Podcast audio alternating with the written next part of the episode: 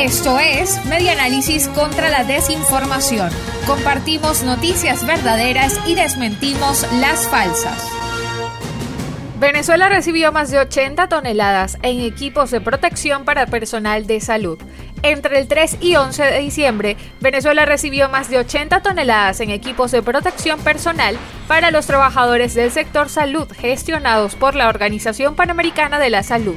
Reseña el impulso.com que el apoyo humanitario surge tras el acuerdo de colaboración entre el Ministerio de Salud y el equipo asesor de la Asamblea Nacional en medio de la pandemia de la COVID-19.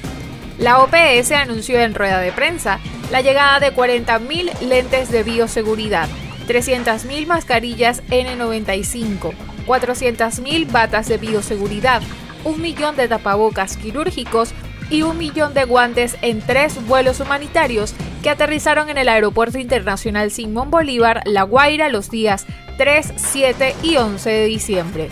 Los insumos serán repartidos en 18 centros de salud en 14 entidades. Amazonas, Apure, Bolívar, Distrito Capital, Guárico, La Guaira, Lara, Mérida, Miranda, Monagas, Táchira, Trujillo, Yaracuy y Zulia. Esto fue Media Análisis contra la Desinformación. Síguenos en nuestras redes sociales, en Twitter e Instagram en arroba medianálisis y nuestra página web medianálisis.org.